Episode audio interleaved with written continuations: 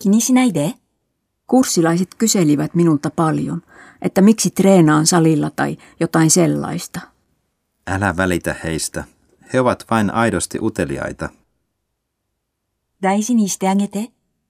Olen odottanut koiranpentua puoli vuotta.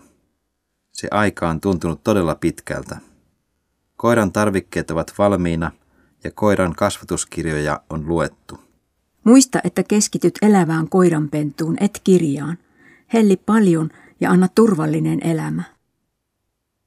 手伝ってもらえる Ehtisitkö auttaa tänään poikani kylvetyksessä?